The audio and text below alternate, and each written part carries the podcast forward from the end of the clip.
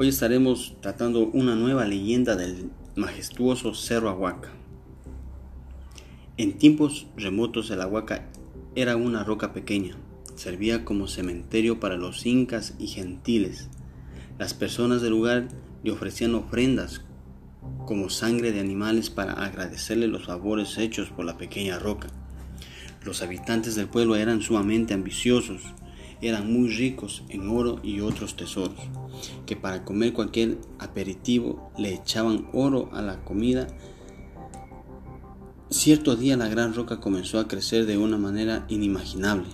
Con el transcurso del tiempo creció a una gran altura hasta que un día todos los pobladores se asustaron y fueron testigos que la gran roca les habló y escucharon que serán castigados por la avaricia que ellos tenían hasta que fue cubierta toda la ciudad y todo el pueblo fue encerrado dentro de la gran roca y resultó de esta fueron petrificados dentro de la roca junto con todos sus tesoros.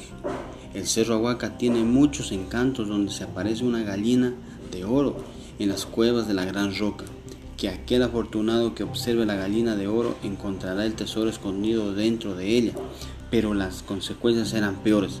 La persona que se acercaba a esas cuevas a observar la gallina de oro se quedará encantado y petrificado dentro de ella. Con el pasar del tiempo un nuevo pueblo fue asentado al pie del cerro Ahuaca y los misterios continuaban. La roca no dejaba de crecer. Los incas de a poco se iban dando cuenta que la roca seguía creciendo sin entender lo que pasaba hasta que un cierto día el Cerro Ahuaca comenzó a lanzarle rocas gigantes a su contrincante el Cerro Colambo y fue una lucha por ver cuál de los dos será el más grande, por la cual alrededor de estos cerros existen hasta el día de hoy piedras gigantes, como si estos dos hubiera existido una batalla campal. Los pobladores estaban sorprendidos por lo que estaba ocurriendo hasta que dieron aviso a Atahualpa. Atahualpa desde el reino de Quito se dirigió hasta el sur, donde se ubicaba el majestuoso Cerro Ahuaca, atendiendo al llamado de los pobladores. Atahualpa se ubicó en el Cerro Villonaco, que desde ahí lanzó una gran roca de oro con mucha fuerza directamente a la punta del Cerro Ahuaca rompiendo una parte de la cima del cerro y desde ahí dejó de crecer.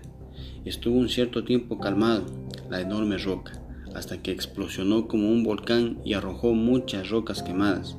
Los pobladores arribaron a la cima del cerro y ubicaron una cruz para que deje de escupir rocas con llamas, y desde aquel día el cerro Ahuaca ha estado en calma.